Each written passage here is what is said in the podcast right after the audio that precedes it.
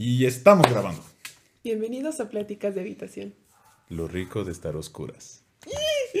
Oigan, este, pues gracias por estar escuchando el, el episodio número 4. Ah, si no nos conocen, yo soy Viridiana Hernández Genaro Chávez. y quiero aclarar que nuestras voces no son tan graves en la vida real. Sí, es que pues ya aprovechamos y ya pues ya sacamos el pichullo. Entonces invertimos en una cámara y en un micrófono. La única cuestión es que pues el micrófono se escucha chido, pero se escucha muy grave. Sí, se Entonces escucha como muy que grave. Sí, entonces aclarar, ¿no? Nuestras voces son más agudas y más feas normalmente.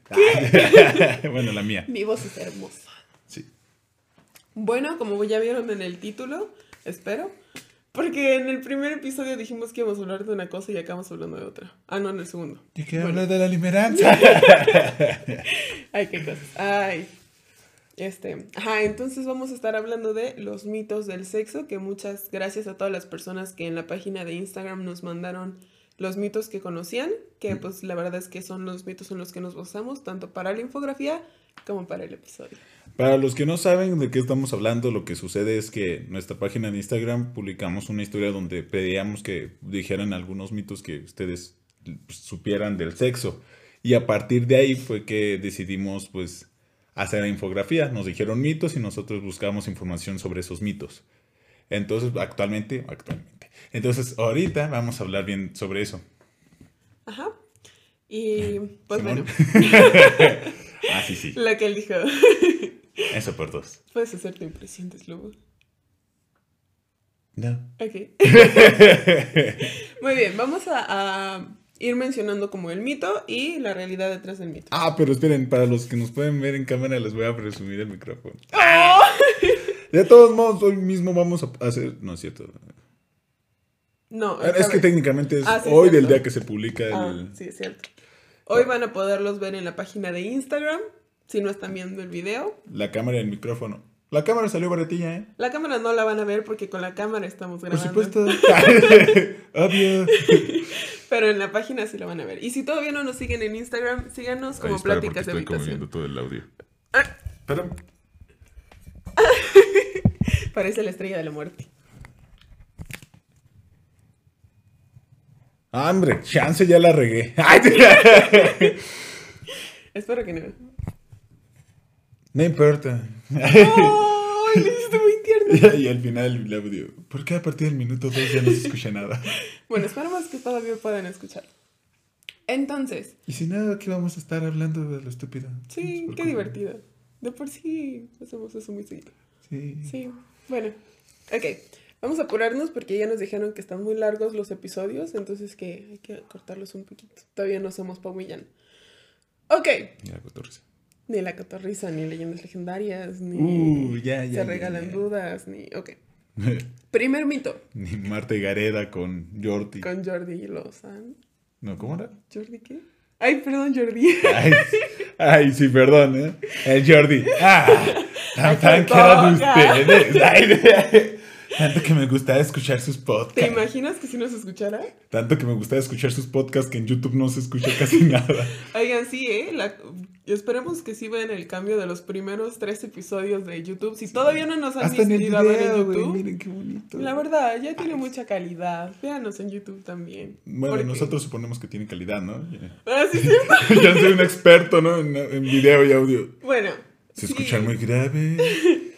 El video tiene una resolución de imagen con la iluminación, no sé qué, muy no sé qué. Y La verdad es que sí se nota, a lo que vemos nosotros aquí, de lo que veíamos en los primeros videos, sí hay una diferencia. Ojalá y ustedes también lo puedan ver. Si no, pues ni modo, pagamos a lo menso. ¡Feliz Navidad! Oh. Ay, ¿Por qué los quitaste? los estaba poniendo para que se vieran más según yo. No se ven. Sí, pero es que tú no los ves por la... Ah, porque hay una caja ahí tapando. Sí. Cierto. El Puedes, que, no, el que no se ve Santa. Lo voy a poner aquí. puedes ponerlo a mi lado. Va. Yo voy a poner a Feliz. Navidad. Ya, porque estamos perdiendo mucho tiempo. Sí, perdón. Pero se ve bonito. Ay, ¡Oh! ya. Ok, primer mito. Sin penetración eh, refiriéndonos a un pene dentro de una vagina, porque hay otros tipos de penetración y otros artefactos con los que se puede penetrar, eh, no puede considerarse sexo. Mito, ese es el mito. O sea, en resumen, el mito es que el sexo es meramente copulación pene-vagina. ¿Por qué es un mito? Porque el sexo viene, em, empieza desde las caricias, las miradas, el juego previo. El sexo es una gran variedad de cosas y la penetración solo es una más dentro de la gama. Es, un color más dentro del arco iris. Ok. Sí, de hecho, pues eh, el sexo, como se conoce normalmente siendo la penetración, es la parte a veces más sencilla o... ¿Cómo decirlo? Es la parte que tiene menos estimulación y la parte que a veces tiene menos disfrute. Eh, en realidad muchas de las actividades sexuales se disfrutan más siendo el juego previo o los juegos que se incluyen durante el sexo. Siendo la penetración en mujeres, este, no viene aquí el dato, ¿verdad? 70%. Ah, ¿qué me se los lean? Para los que no leyeron la publicación, qué, mal pedo. Ah. El 70% de las mujeres necesita de una, de una mayor estimulación que solo la penetración para poder alcanzar el orgasmo. ¿Qué sucede aquí? Que solo el 30% va, o sea, y de todos modos creo que debe ser menos, pero bueno. De hecho, eh, ajá, o sea, el 70% de las mujeres necesitamos más estimulación que únicamente la penetración. Y del 30% sobrante, solo el 4%, la única forma en la que tienen de alcanzar el orgasmo es por penetración. Es decir, el otro 96% es debido... Ah, ok, yo creo que sumaste todo. Ajá, el 96% de la población femenina necesita otro tipo de estimulación para alcanzar el orgasmo. Lo que dijo ella. Ah, ¿Qué sucede aquí? Entonces, lo que pasa es que en realidad eh, es el clásico en especial cuando uno es adolescente, chavillo, que es como de, ¿tuvieron sexo? O sea, sí se la metiste, ¿no? O sea, cosas así que es como de, no, güey, o sea, el sexo no incluye solo eso. De hecho, pues hay más disfrute, a veces como en el mismo faje, en el jueguillo, pues, de los besillos. En... Ajá, o sea, este, y todo eso que más que el simple hecho de penetrar. Además recuerden que em, si ya vieron nuestro post de la vulva y el clítoris y, la vagina, recuerden que la vagina es solamente una parte más de la vulva y que afuera de la vulva, bueno, voy a explicar esto, fuera de la vulva se encuentra la punta del clítoris. Eh, y esa zona alrededor es muy sensible porque el clítoris es como una, es una cosa así, perdón. El clítoris es así. Aquí está la puntita, que es lo que podemos ver nosotros en la parte externa de la vulva. Pero todo lo demás sigue siendo parte del, clítoris y puede seguir siendo estimulado ya sea directa o indirectamente. La verdad es que el placer está ahí. O sea, el, el placer no está en el hoyito que está aquí abajo metiéndolo, porque la vagina no tiene terminaciones nerviosas. Si la vagina tuviera terminaciones nerviosas, los partos serían el peor sufrimiento y yo creo que sí llevaría muchísimas muertes, porque imagínense el dolor. tiene mucho sufrimiento y sí tiene mucho muchas más, muchísimos más, imagínense. Entonces, ajá. Aunque bueno, eh, ahí va un pequeño punto. Este, el placer no solo viene, o sea, difiriendo un poco de lo que mencionó Viri, no solo viene con el clítoris o el glande del pene. Ah, sí, no. ¿Qué sucede aquí? Todos tenemos terminaciones nerviosas en muchas partes del cuerpo. Las orejas, este, los pies. Eh, otras partes, como por ejemplo el ano, cosas así por el estilo. Hay muchas terminaciones nerviosas en casi todo el cuerpo. Los pezones. Entonces, yo tratando de recordar los terminaciones nerviosas. Ya después podemos hablar de zonas erógenas. Ah, buen punto. Este, sí, entonces, ¿qué sucede aquí? Este, las mismas zonas erógenas que tenemos son las que van generando placer. El placer no solo se va a ir directo como por el clítoris o el glande, no es como de, güey, vamos a disfrutar algo, entonces... Mm. Solo juguemos con el clítoris o solo juguemos con el pene. Sí. sí, o sea, que de hecho hay mucho más estimulación en ocasiones cuando se hay este juego previo en otras partes que no sea todo esto. Es cuando se alcanza mayores orgasmos, de hecho. Sin problemas. Y la verdad es que podrían llevar a orgasmos a una persona sin necesidad de... O sea... de, de penetración. O sea, yo creo que con puros besos y cosas así se puede, sí se puede. o sea, se puede llegar al orgasmo sin jugar directamente con, el genital principal. Exacto, justo, justo eso es lo que iba a decir. Ajá. Pero mi enfoque a lo que me refería hace rato era que, o sea, no es por la vagina, pues, es más como por el clítoris. Sí. En esa zona. Aunque sí hay una manera de llegar al orgasmo en la vagina, pero no es directamente a la vagina. No me acuerdo cómo se llama ese punto. O sea, que no es el punto G, de las mujeres? No, no, no, no, el punto M, algo así. Tiene otro, otro punto de orgasmo, o sea, bueno, otro punto de zona erógena así importante en las mujeres se llega mediante penetración profunda. Es la próstata. No, ese es ese Ah, la penetración. No, también las mujeres. O sea, sí, pero también es la próstata que se llega así. El, el punto G es de... La penetración profunda es del 4% de las mujeres. Sí, sí, sí, pero... Bueno. ¿Cómo se llama? No me acuerdo. Pero es que según yo no es punto GS. Pero, en las, pero ese es muy difícil de llegar. De hecho, es más fácil hacer otras maniobras que llegar a eso. Sí, yo la verdad creo que sí es complicado eso, ¿eh? Llegar a un orgasmo o algo así por penetración profunda. Y aparte, pues, no a todas las mujeres les gusta la penetración tan profunda. También. Que eso nos puede llevar a otro de los mitos que vamos a ver más adelante, recuerdo, dependiendo. Bueno, ¿podemos hacerlo de una vez? ¿Cuál? ¿El del tamaño se importa? Ah, bueno, va. Podemos ligarlos. Entonces aquí es donde vamos con el tamaño, ¿importa o no? Ay, pero esperen, quiero, quiero aclarar un poquito lo, del punto G. Em, algunas personas consideran que las mujeres, o sea, que el punto G no existe en las mujeres, por el nombre que se le da. El punto G en los hombres es la próstata y se estimula desde el, el ano. Eh, por eso a muchos hombres que se permiten explorar su sexualidad desde otra perspectiva que no es como tan estigmatizada, pueden tener otro tipo de placer un poco más diferente.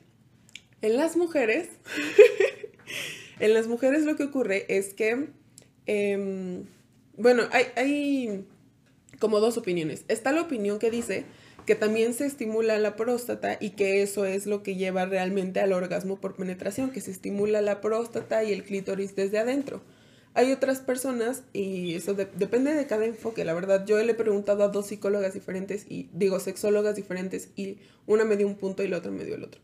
Entonces, una me decía que la penetración, o sea, el orgasmo por penetración lo que ocurre es porque se estimula el clítoris desde adentro y la otra decía que existe lo que es como el punto G de las mujeres, que es en realidad la estimulación de la próstata y el clítoris y otras cosas. La próstata no es solo una cosa, la próstata son muchos em, órganos juntos. O sea, es, un conjunto de, cosas, no solo es una cosa. Entonces, ajá, puede ser cualquiera de las dos, estimulación por próstata o estimulación de, de clítoris. Y sí, las mujeres sí tienen próstata. Ahora sí, pasemos al siguiente mito. El tamaño importa. Ese es el mito, ¿eh? No estamos diciendo que sí. Ah, no, sí, sí, sí, no. El mito es que si el tamaño importa. Este, aquí va donde están las cuestiones. Eh, pues es, el tamaño es más por gustos. Y aún así, de todos modos, no es que porque haya mayor, o sea, bueno, yendo a la clásica, el tamaño no genera mayor estimulación o no genera mayor placer. De hecho, para, eh, hay, hay posiciones sexuales que generan penetraciones profundas. Sí. No es necesariamente que tengas que, tengas que tener un pene de 17 a 20 centímetros para tener una penetración profunda. Lo que sucede aquí es que es la cuestión de la posición. La posición original de, o sea, clásica del misionero, cosa, o de, sí, del misionero, lo que genera es que choquen un poco lo que son los... La pelvis. Las pelvis. Y no, no tanto las piernas. ¿La cadera? Ajá, o sea, las piernas como están abiertas así, genera para los que están... para los que nos están viendo. O sea, así como la V, genera que al momento de tratar de entrar, choquen la cadera con... Bueno, las piernas con la cadera. Y esto genera que no entre de todo. Hay un choque del otro cuerpo que lo evita. Hay otras posiciones que es para evitar eso. Que podría ser como la clásica estilo de, de vaquero, de el hombre abajo, la mujer arriba, pero la mujer con las piernas arriba del hombre, que genera una penetración profunda. Y de todos modos, esto no es como, como no, o sea, no a todas las mujeres les gusta la penetración profunda. De hecho, o sea, hablando también ahorita que sacó lo de la penetración profunda, hablando un poco del ano, este, la penetración también, o sea, en el ano ven que dicen que pues, por la próstata, pero no es como que tengas que ir hasta adentro para ir a la próstata. La próstata está un poco más a la derecha. Bueno, es que... No es tratar de llegar al intestino por el ano. La próstata está más hacia el ombligo. Exacto. Y se siente como una esponjita, se siente diferente, la textura es diferente. Entonces... Ajá. De hecho, o sea, a muchas personas que les gusta el placer anal, suena chistoso. Todavía no me acostumbro. Ah. este, lo que sucede es que lo que les gusta es alrededor. No es tanto lo de adentro, o sea, sino es como este roce, por así decirlo. Y sucede también mucho con lo que es la penetración vía vaginal. No es tanto que, ah, hombre, que llegue. Es el roce que genera al momento de estar el pene adentro. Que es lo que explica un poco que puede ser clitoriano y todo eso, de que se roza, ¿no? El clítoris de alguna manera. Y algo también que igual lo pueden ver en la publicación es que hablaba sobre los tamaños del pene de acuerdo a una asociación en España. Eh, ¿Tienes los datos? ¿Ese no es? Ah, no, sí, sí, sí es. Ajá. Que decía que, déjame, el pene erecto puede medir de 13 a 14 centímetros, que es como el estándar. Y la vagina tiene una profundidad de 9 a 12 centímetros. Entonces estamos diciendo que el tamaño del pene estándar es mayor a la profundidad de la vagina. Entonces, realmente de nada sirve tener un pene largo. Y algo que sí me gustaría establecer es que recordemos que el tamaño del pene tiene mucho que ver con la alusión al poder que se le da al hombre y cómo el poder del hombre depende del tamaño de, su pene. Entonces, sí, más que nada, no es que el tamaño importe en cuanto a lo sexual. El tamaño puede llegar a importar si le damos el lugar al pene como el, el centro de poder del hombre. Que no es, a ver, su pene no tiene nada que ver con poder, ¿ok? Punto. Solo quería decir eso, porque sale mi lado feminista. No, sí, vatos, la neta ahí no tiene nada que ver. O sea, nada más es como para fanforronear entre los compas, pero de todos modos tampoco genera gran cosa. De hecho, no sé qué tan comprobado esté, pero se supondría que mientras más grande tiene el pene, a veces más dificultades llega a tener para la erección. Ah, sí, es cierto. Recordemos que la erección se da porque hay un flujo sanguíneo que llega más fácilmente para allá. Mientras más largo sea el pene, más largo es el trayecto que tiene que hacerlo como para erectarlo. Y luego para cargarlo, ah, no Entonces lo que sucede aquí es que no tiene tanta importancia para cuestión de placer. Cuestión de ego, desgraciadamente sí.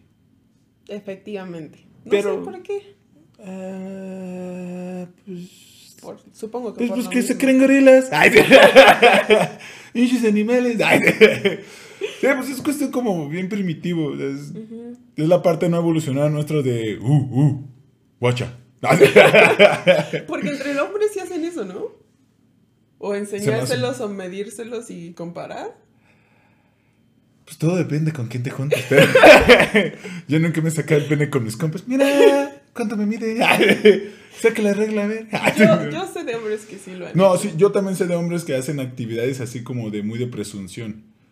Bueno, no, sí. Es, sí hay cierta tendencia en hombres como de presumir, tratar de comparar penes. Y si hay... Sí. Es como, mira mi pene. No, es que ya me acuerdo que sí he hecho más o menos. Ok. Yo. Híjole. Pasemos al siguiente mito. Chocolate. Perdón. eh, ok. Bueno, es el mejor más adelante, ¿no? O de una vez. Da, igual, tú solo eliges. Ok. Orgasmo. De la importancia del orgasmo durante el sexo. Bueno, el mito en realidad dice, si no hubo orgasmo no fue una relación, bueno, si no hubo orgasmo fue una relación sexual fallida. ¿Por qué está mal esto? Ah, hace que la relación sexual gira en torno al orgasmo, cuando justo venimos diciéndoles que el placer inicia desde las, desde las miradas, desde las caricias, desde los besos, desde el juego, desde el quitarse la ropa o, hacerlo con ropa, todo eso es parte de una gran gama de posibilidades sexuales y puede ser demasiado placentero. Es como la típica frase que dice, no, no te enfoques tanto en el destino, sino disfruta el camino. Eso, la verdad es que el orgasmo, si nosotros hacemos del orgasmo el centro del, alrededor del cual gira la, la relación sexual, si no se alcanza, genera mucha frustración en ambas personas. Entonces, lejos de convertirse en algo placentero, acaba siendo algo frustrante. Aquí yo quiero hacer dos puntos para los deportistas. Ah, es que yo digo esto para los deportistas y para los que, digamos, juegan videojuegos o cosas por el estilo, una comparación pequeña. Cuando uno hace deporte, ejercicio, no está tratando a veces de llegar a una meta importante, ¿no? Lo que tratas es, o a veces sí, ¿no? O sea, lo que voy es que no siempre realizas deporte para llegar grande, a grandes estándares deportivos. O no juegas siempre un videojuego para juntar la mejor eh, puntuación o cosas por el estilo. Lo haces para disfrutar, para pasártela bien. Si cada vez que corres 5 kilómetros es como de, wow, tengo que realizar mis 5 kilómetros acercándome a los 14 minutos, nunca va a estar tan a gusto. Es como de, güey, un trote tranquilito. Terminas, güey, me siento vivo. También es el sexo así. Lo que sucede no es como de, ah, güey, ahorita tengo que conseguir que se venga tres veces seguidas a la verga o cosas así por el estilo, ¿no? O sea, a veces simplemente el disfrute en el momento. Sí, porque también si te estás agobiando por él, es que no se ha venido, es que no he tenido un orgasmo, es que no sé qué, algo estoy haciendo mal. La verdad es que no, y creo que sí sería importante que le preguntemos, que empecemos como a fomentar el preguntarle a la pareja si quiere o no tener un orgasmo o si pues ya con eso oh. ya estuvo bien. Suena, suena como de una cosa muy tonta, pero hay veces que es como de, no, ahorita solo quiero un acercamiento tranquilo. Y hay veces que, no, hombre, ahorita sí, tráeme como en chinga, ¿no? O sea, es que cuando ya con tu pareja hay mucha comunicación y hay cosas que se van dando, como que ya vas sabiendo por dónde hay ciertas cositas que es como, uff y otras que es como, pues vamos a llevarla tranqui. Sí, porque pues también tomemos en cuenta que, bueno, por ejemplo, yo voy a hablar de los hombres, porque no sé de las mujeres. Pero siento que es mucho, bueno, como mucho más fácil hacer que un hombre eyacule a hacer que una mujer tenga un orgasmo o eyacule. Que recordemos que eyacular y tener un orgasmo no es lo mismo. Dependiendo del autor. No, eyacular y tener un orgasmo no es lo mismo. Depende del autor. Bueno.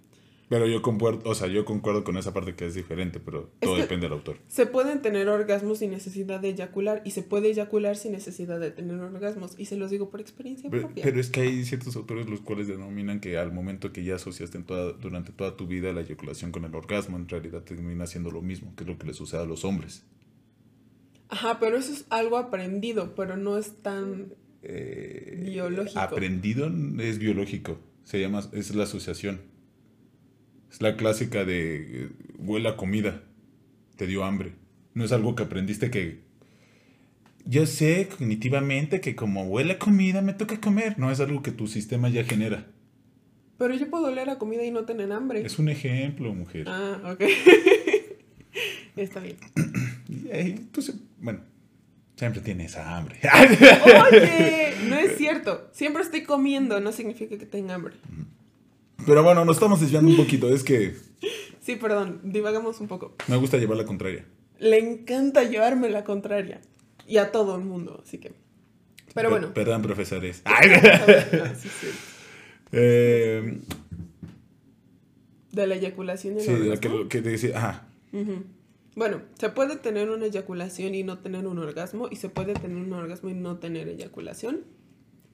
Dependiendo del ether, pero bueno, si a mí me preguntan, yo les puedo decir que sí, porque a mí me ha pasado. Yo les hablo desde mi experiencia y desde experiencia de otras personas que yo conozco que me han comentado que así les pasa. Aquí sí les voy a decir que dependiendo de cómo vayas viviendo el sexo, te vas a dar cuenta que hay una diferencia entre el solo venirse. ¿A qué me refiero? cuando vas viviendo otras cosas. Ah, justo eso es a lo que quería llegar. Ajá. Vas experimentando más, te das cuenta que lo que tú antes considerabas un orgasmo, después como de. Ven, eso no era orgasmo. vives algo diferente que es como de. a lo que yo le denomino el conejo. Entonces, madre, o sea, le dices, gato, o sea, esto sí es un orgasmo de verdad. Entonces vas viendo que lo que antes considerabas un orgasmo ya tienes otra perspectiva. Y yo también quería decir otra cosa, pero se me olvidó. Hablando de eso, me gustaría aclarar que hay diferentes niveles de orgasmos. Ah, bueno, también. También, o sea, hay, hay orgasmos que pueden ser como muy explosivos y como dice Genaro y así lo bautizó él, por cuestiones muy chistosas que no vamos a compartir. Sí, pero pues entonces deja de decir eso. El punto es que hay orgasmos que pueden ser como muy guau, o sea, que, que literalmente te vuela en la cabeza, que es como, ¡ala! ¿Qué fue eso? Y otros que es como, ¡uh, rico! Sí, mm, eso fue todo. está, está padre, se disfruta mucho, igual un orgasmo siempre es bien recibido, pero hay diferentes niveles de orgasmos. Y también hay lo que a eso, a eso, a ese punto quería llegar, justo, gracias, porque lo hiciste. Yo siento que es mucho más fácil que un hombre eyacule, y no voy a decir tener un orgasmo porque sí quiero, yo voy a diferenciar el orgasmo de la, de la eyaculación. Porque, por ejemplo, si tú le haces un, si le haces un blow o si el vato se masturba, pues eventualmente va a eyacular. O sea, si sigues haciendo lo mismo, eventualmente va a eyacular. A menos que se le baje y, y las cosas ya no estén psíquicamente como óptimas. Pero a lo que me refiero es que eso puede, puede darse, o sea, es fácil que se dé, o es más fácil que se dé a que disfrutes la relación sexual y sea aquí una convivencia entre las dos personas y un conocimiento. Es, para mí una relación sexual tiene mucho que ver con la intimidad también. Entonces, como ese momento que compartes con otra persona es como, es muy placentero, es muy rico y eso es lo que se debería realmente como que enfocar. Eso es lo que debería resaltar. Es, bueno, dos pequeñas cuestiones. Uno es como platicar. Tú no platicas con, bueno, espero. No, tú no platicas con alguien como para decir, me voy a ver bien mamón y le voy a dar un chingo de datos y voy a quedar bien vergas, ¿no? O sea, hablas como para compartir el momento con la persona. Para que los dos se la pasen chido. Sí, sí. Y la segunda cuestión es que ya me acordé que ahora era lo que iba a decir. Este, hay pensamientos rumiantes durante el sexo al momento de querer complacer demasiado. ¿Qué sucede aquí? Empiezas a pensar, pensar, pensar, tengo que hacer esto, tengo que hacer esto, tengo que hacer esto, tengo que hacer esto. Y lo que genera es todo lo contrario. Es como cuando piensas, debo dejar de estar triste, debo dejar de estar triste, debo dejar de estar triste. Y pues mientras más lo piensas, más triste te pones. Lo mismo, tengo que complacer, tengo que complacer, tengo que complacer. Y pones una expectativa. Entonces es tratar siempre de llegar a lo máximo. Y eso genera mucho frustración y genera que la próxima vez ya no se disfrute tanto o genera que ya no busques el sexo. Justo eso que mencionas de ese querer tratar de complacer. ¡Hala, qué fuerte! Yo creo que muchos en algún momento... Psicoanálisis. no voy a hablar de psicoanálisis esta vez, pero eso, o sea, el, una cosa es querer complacer a tu pareja porque te gusta que, que tu pareja se sienta bien y que le guste y que sea rico, parece. Pero otra cosa muy diferente es que sea lo único en lo que piensas, o sea, lo único que quieres. También está bien que tú pienses en tu propio placer. Y si tu forma de darte placer a ti es la misma forma en la que le puede dar placer a tu pareja, está padrísimo porque así entre los dos se complacen y ya. Pero también de vez en cuando está padre que tú digas, a ver, hoy me toca a mí complacerme o que me ayudes a complacerme. Me toca a mí hoy. Sí, de hecho, como actividad de pareja sería muy, muy bueno. O sea, así como de, pues esta semana nos toca como que los dos nos dejemos ir y la siguiente semana es como, vente. Eso está chistoso, es como esta semana a mí, la próxima semana a ti. a veces soy un poquito obsesivo. Vamos a agendar. Hoy es miércoles. Hoy es miércoles de placer. Ay, no. De placer de la joven. Perdón, es que sonó así. Ah, que no. A lo que me refiero es que no estaría mala, ¿no? Así como de. O sea, hoy se me antoja, la verdad, yo sentir chido. Podríamos hacer eso. Ya tú como pareja, pues lo más chingón será que dijeras, sí, claro. Sí, claro. Obviamente no significa que sea como de, ah, siempre yo, siempre yo. O sea, hay que buscar un equilibrio este, basado en, en cómo son las personas. No me refiero a que sea un equilibrio de 50-50, sino en cómo son su convivencia y cómo se llevan ustedes dos, ¿no? Porque chance alguno de los dos es como de, eh, a mí no me importa tanto el placer. O sea, chance yo disfruto más otro tipo de actividades. Chance, a mí me da placer darte placer a ti. Mm, exacto. Y sea como un 70-30, pero si los dos están a gusto. Tiene que ser todo un... Un, Exacto un acuerdo para llegar a lo mejor para las dos partes. Estoy de acuerdo. Iba a decir algo, pero se me olvidó.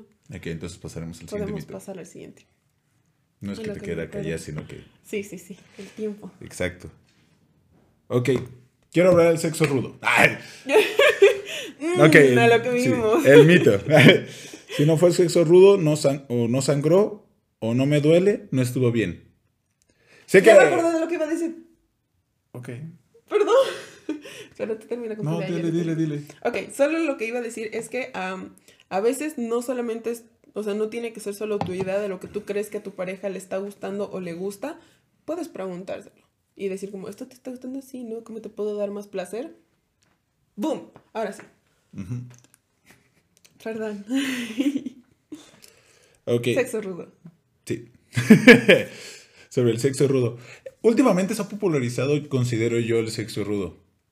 Es algo que, digo, ah, todo depende de quién le preguntes, ¿no? Ha de haber personas que es que, ah, no, guácala. O bueno, ah, no, ¿cómo duele? o sea, pero se ha popularizado de alguna manera el clásico como de jalón de pelo, ¿no? O sea, así como el azotar un poco, o sea, eso, ¿no? Y hasta cierto punto, digo, no está mal, pero la cosa es que va por gustos.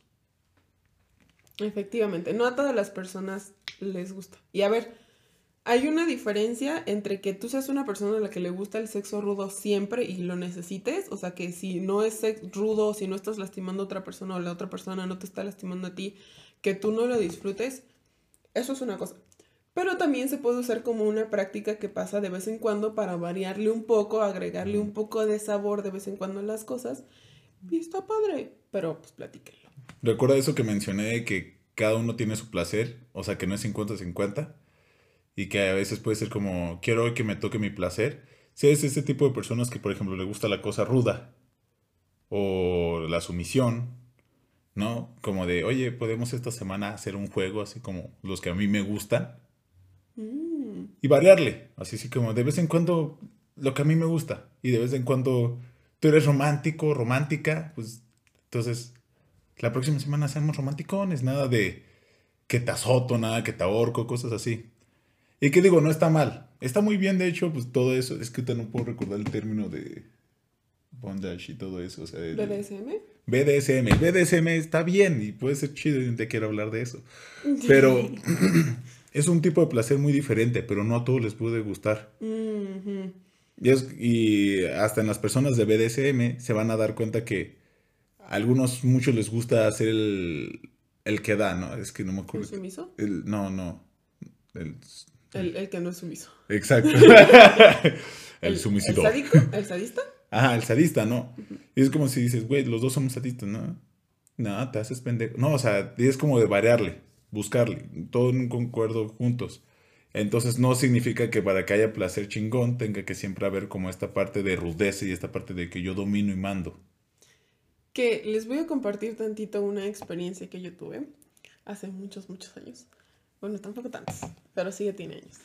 Que, mm, pues yo justo conocí a una persona que creía que el sexo era solamente penetración ruda, o sea, era de que pa, pa, pa, pa, pa, hasta que el vato eyaculaba y ya, todo acababa. Y a mí personalmente, yo que siempre he sido como mucho más romántica y mucho más tierna y encimosa y necesito que me apapachen y estar apapachando y así, para mí esa experiencia era como horrible, o sea, yo, yo sí lo vivía como casi como un abuso sexual, porque no quería yo, o sea, eso a mí no me gustaba y me, me hacía sentir muy mal. La cosa también es que yo no sabía que eso no era el sexo, o sea, para mí eso era el sexo, o sea, era como, pues, no sé, en las películas o lo que ves. Justo antes de empezar esto, Genaro y yo hablábamos de que esto del sexo rudo y el BDSM y así, Viene mucho también de películas como Fifty Shades y, y 365 y... Toque madera. Yo también. y las películas porno, que en el porno se ve muchísimo. Es muy difícil, la verdad, encontrar más llegan y... Sí, así, como... Como conejos. Sí. y la... Bueno. Sí, luego sí es difícil encontrar porno que no sea como así, que no sea solamente pues penetración y rudo y así entonces, ese tipo de pensamiento de que el sexo tiene que ser rudo a fuerza puede causar daños en ambas personas. Entonces, sí es importante que, que lo platiques con la persona y que los dos o tres, o dependiendo de las personas que estén formando parte de la práctica, que tengan mucha comunicación, que lleguen a acuerdos, que tengan sus palabras de seguridad, que sería muy importante también. Eh, en el BDSM, eh, se procura que haya este tipo de práctica, o sea, que, que o, que tengan su semáforo o que tengan su palabra, de, Exactamente. Entonces sí, sí es importante que se tenga el cuidado a la otra persona también. Yo sí les recomiendo que aunque no haya BDSM, tuvieran tanto el semáforo como la palabra de emergencia. Ah, sí, claro. Es muy importante en relaciones sexuales, de todos modos, porque y aunque conozcas, apenas conoces a la persona, sería muy importante que le expliques, oye, yo tengo una palabra de emergencia cuando ya no me sienta a gusto y cuando lo digo lo paramos. Y nada de que, ándale un poquito más. No, no, no, no. Sé que para muchos sería como, ¿cómo crees? Pero la verdad es muy importante para tener una relación mejor, más sana para uno mismo. Y también que cada quien conozca sus propios límites y que sepa cuando ya no se siente cómodo. Porque si ya no te sientes como de y lo único que quieres hacer es, pues ves que la otra persona está disfrutándolo mucho, pero tú neta ya no quieres estar ahí, lo siento, lamento mucho romper tu, tu placer y que estás justo en el momento, igual traten de que no sea justo en el momento, ¿no? Pero sí, sí, si ya no te sientes a gusto, está bien que interrumpas el acto en el momento en el que tú quieras, o sea, está bien. Efectivamente. Puede que después sea un poquito incómodo luego, luego, o sea, que sea como, bueno, ¿y ahora qué? ¿Y ahora qué sigue? Pero va a ser incómodo solo en el momento, tal vez. Uh, y tú como persona que si te dicen aquí hasta aquí quedó, o sea, lo mejor que puedes estar es para apoyar a la persona. No significa que fue que sea, o sea, si te dice ya, ya, tú te quitas, es como que quieres que me quede contigo o quieres que te dé un poco de espacio, ¿qué quieres que haga para que ahorita te sientas mejor? Es mejor eso a que sea como de, ah, puta madre, no sé qué. Sí. Entonces es mejor así como un pequeño diálogo, así como de, oye, sé que andas un poquito incómodo, incómoda, incómode. Ah, mejor usar el incómodo. que andas un poquito incómodo. ¿Qué quieres que haga yo para que estés mejor? ¿Quieres que te traiga algo? Te traigo agua, no sé, o sea, quieres, o sea, quieres que sientes, quieres que nos acostemos un rato y te abrace, o sea, sí. buscar algo así como Qué bonito. Eso genera muchísima intimidad, yo creo. Qué padre. Y que ahorita que estamos sacando esto es donde vamos a pasar al siguiente mito, que es la primera vez siempre duele y siempre se sangra. Ok, es un mito. ¿Y de dónde viene este mito? Y quiero hablar un poquito de eso. Em, la falta de cultura de educación sexual. Aparte. Sí, cañón. Pero lo que voy es que eh, viene mucho desde tratar de infundir miedo más que nada la mujer, porque se dice pues que se duele y se sangra la mujer, el hombre para el hombre uh, es, es, lo mejor, ¿no? Y los hombres buscan hacerlo tan pronto como puedan. Pero a la mujer busca infundirle miedo desde un punto de vista controlador hacia la sexualidad de la mujer, que es como, pues por eso la mujer solamente lo puede hacer con su esposo en, en su noche de bodas, porque tiene que ser hermoso, porque de por sí le va a doler y de por sí va a sangrar, pero pues que sea con su esposo y para que también el esposo vea que su esposa es virgen y que realmente sí está sangrando porque es su primera vez y... A ver, no. Si lo vemos desde el punto de vista del imen, a la mayoría de las mujeres se nos rompe, se nos abre, se le hacen hoyitos. Hay muchos tipos de imen. Después hablamos de eso. Exacto, sí, eso también quería yo comentar. Pero pasa durante la vida de la persona. Puede ser incluso antes de nacer, puede ser cuando eres un bebé, o puede ser que tuviste un accidente, o... Yo la verdad no tengo idea de pues pasó mío. la mayoría de los deportistas se le rompen durante... Las que hacen actividades físicas fuertes, ¿no? Los gimnastas. Gimnastas, eh, muchos atletas. Las que montan caballos es muy normal que se les rompe el himen. Incluso en la bici. Sí, de hecho, estás en la bici, choques tantito y ahí ya valió. Sí. Y no necesariamente es tan doloroso. Ah, hasta en un faje. Sí. Y si te meten los dedos así, también. Y hay también mujeres que el imen lo tienen muy. No sé cómo decirlo, si. flexible. Ah, sí, sí, sí. Que por más que trate el pene, no lo penetra. Poco flexible sería, ¿no? No, al contrario. Ah, que el imen se meta con todo y todo. Ajá, exacto. ajá. Sí.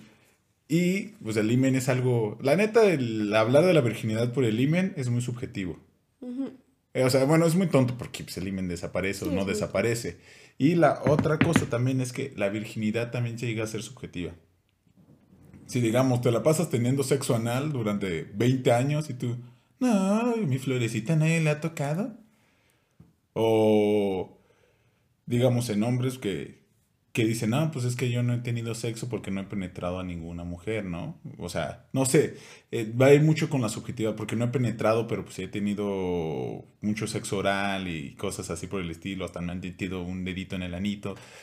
O sea, no lo sé. Y si me preguntan a mí, yo, güey, pues tú tuviste diferentes tipos de sexo, o sea, solo no has tenido penetración vaginal. Que nos recuerda un poquito al mito que habíamos hablado sobre la penetración, que la penetración el sexo no es penetración necesariamente. Y algo les iba a decir que era. Ay, sí, cierto, me regresé al anterior, ¿verdad? La verdad es que van muy ligados.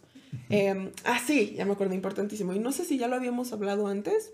La virginidad no existe. La virginidad es un constructo. La virginidad es diferente para cada persona. Si para ti, bueno, a ver, la virginidad también, así como el mismo mito de que duele y sangra siempre la primera vez, la virginidad también está hecha para como herramienta de control hacia la sexualidad de las personas. Y principalmente a la mujer. Principalmente. Que, que durante un periodo, bueno, todavía a veces hay gente que es como de que tiene que ser virgen. Algo como que tienen con la virginidad muy extraño. Que todavía se ve eso. ¿Por? O, por ejemplo, a mí me tocó mucho en la prepa que los hombres que éramos más patancillos. Éramos. Ah. Este, que era muy normal que era como de. O sea, o que busca, algunos que o buscaban desvirgar. Desvirginar. Desvirgar suena muy feo. Que buscaban quitar la florecita. o. Poder ese O otra parte que era como de, nada, es que es virgen, güey. Y yo ya más quiero que sexo casual. No le podría hacer eso. O sea, como que esa parte de... Es virgen, eh, es purita, ¿no? Hay que tener cuidado, o es purita, es o es virgen, quiero. Exacto, o sea, como cosas... Como que si la virginidad tuviera pureza de alguna manera. Sí, eso. Como el sexo, como si el sexo te quitara pureza de alguna manera. Exacto, es como si el sexo hiciera a las personas, o a las mujeres más específicamente, cosas sucias. Esto habla mucho de la religión si te pones a pensar con la Virgen María. Todo es, sí, sí, sí, sí, gracias por mencionarlo. Todo esto viene desde la religión. Todo eh? esto viene... Comentario acertado. si vemos, si vemos que el machismo y todas estas prácticas patriarcales, gracias vienen desde la religión y la religión es las que más los ha fomentado. Podemos ver desde la Virgen María cómo la sexualidad se trata de controlar desde este punto de pureza. ¿Cómo una mujer va a dar a luz si no tuvo fecundación? Para la fecundación se necesita el esperma. Sí, o sea, no necesariamente el sexo. Sí, sí, sí. Ahora. Es que es de esta parte como de, que dicen así como de, güey, es el hijo del Salvador, o sea, es el hijo de Dios, güey, y ese hijo de Dios tiene que venir de algo muy sagrado, ¿no? Entonces tiene que venir a huevo de una mujer virgen, de, de algo que siga puro, ¿no? Y es como de... De ahí viene el término de virgen, de la Virgen María, o sea, de una mujer que pudo parir, estoy casi segura. Ok. Casi, y mujer inmaculada y porque aparte, si, lo, si te das cuenta, no podemos ver a las madres como, como personas sexuadas. Es como, es una madre. Seguro ya no tiene sexualidad. A nadie nos gusta imaginar a nuestros, bueno, a nuestra mamá o a nuestro, sí, a nuestros papás teniendo relaciones sexuales cuando de ahí venimos. Se ve, es, muy estigmatizado. Entonces la virginidad en resumen no existe. Es un constructo social. Y, espera, quería hablar de algo importante antes que pasemos al siguiente. ¿Por qué decimos que la virginidad duele? A ver, este mito justamente lo que genera es miedo. Si nosotras o nosotros tenemos miedo la primera vez que vamos a tener una relación sexual con actos penetrativos, porque recordemos que la relación sexual son caricias y todo esto, y yo lo voy a seguir diciendo muy seguido hasta que se los aprendan. Ajá, si va a ser con actos... si, van, si van a ser actos penetrativos por primera vez, pensar que automáticamente vas a sangrar y te va a doler genera miedo y ese miedo va a hacer que automáticamente te duela. Si una está relajada, flojita y cooperando, con ganas dentro de la relación muy metida, sintiendo placer, disfrutándolo, no tiene por qué doler. Nosotras lubricamos. Los hombres también, pero estoy hablando de las mujeres. Gracias. Tenemos, gracias a Diosito, dos conductos por los cuales lubricamos. Si nuestra vagina está bien lubricada, el pene puede entrar perfectamente sin lastimarnos. Pero si tenemos miedo, si estamos frustradas, si, si no sé, o sea, si, si no estamos disfrutando el momento y si no estamos dejando que nuestro cuerpo lubrique, entonces sí va a doler porque entonces va a ser una rasgadura vaginal porque no estaba lubricado y porque la mujer muy probablemente no quería que sucediera. Entonces, no tiene por qué doler. Yo la, honestamente, sí, ya sé. Yo honestamente no lo sentí la primera vez. No sentí. Así literal, perdón. Sí. Y pues en realidad es lo que sucede. O sea, no hay que ser miserables y llegar así directamente con la penetración. Como hemos dicho, el juego previo es muy importante y el buscar la comunicación con la pareja. De hecho, la mayoría de las disfunciones sexuales son psicológicas, tanto con cuestiones de vaginismo, cuestiones de falta de lubricación, como cuestiones de erectibilidad. Ajá, sí. de erección, vaya. Entonces, lo que sucede es mucho aquí, ¿no? O sea, ya sea el que le sucede mucho al hombre el buscar complacer de alguna manera como si fuera su responsabilidad, o de la mujer el que, como dijo Viri, me va a doler, etcétera. Entonces hay que tener cuidadito con, con esas cuestiones. Y yo creo que ya le vamos a parar aquí con los mitos porque ya llegamos esto. Resumen, eh, vayan, con, vayan a su sexualidad disfrutándolo plenamente, no se pongan expectativas porque las expectativas son ideales que si no se cumplen generan frustración y pues obviamente no se va a disfrutar y traten de verlo como un acto mucho de, no solo de placer, sino de compartir y de intimidad también. No toda, si quieres tener sexo casual sin intimidad y sin ninguna clase de conexión, está bien, pero disfrútalo, a eso voy, o sea, no hagas nada que no quieras hacer, no aceptes que te hagan nada que no quieras que te hagan, ten muchísima comunicación, conoce tus límites y aprende a compartirlos. Sí. y ya. Sí, pues en resumen, cuidado con los mitos que escuchan. La mejor manera de establecer una buena relación sexual es como con la comunicación entre las parejas. Y si en verdad quieres saber cosas reales, puedes preguntarnos. No, no es cierto. o sea, buscas a un sexólogo, buscas. Nos, si nos quieran preguntar, pues nosotros tratamos de investigar antes de decir cosas que, que no, ¿no? O sea, obviamente no todo lo que decimos es. O sea, hay cosas que salir de nuestro bronco pecho. Sí, hay cosas que son nuestras anécdotas, nuestras experiencias, nuestras opiniones con base en estudios que hemos realizado o investigaciones o lo que sea. Pero pues sí, pueden preguntarnos a nosotros en los comentarios, en las redes sociales, si nos encuentran en la calle. Pero tengan cuidado con el amiguito que les dice cosas raras, ¿no? O sea, el amigo o la amiga que les cuenta, ah, sí, ten cuidado con esto porque... Sí, infórmense antes de compartir información no verídica. Exacto, sí, y no crean todo lo que dicen, ¿no? O sea, si te dicen, ah, ten cuidado con el sexo anal porque te puede dejar paralítica. ¿Por?